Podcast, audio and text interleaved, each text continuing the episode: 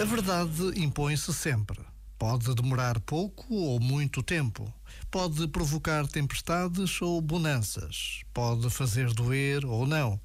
Mas a sabedoria popular sempre nos ensinou que a verdade vem sempre ao de cima.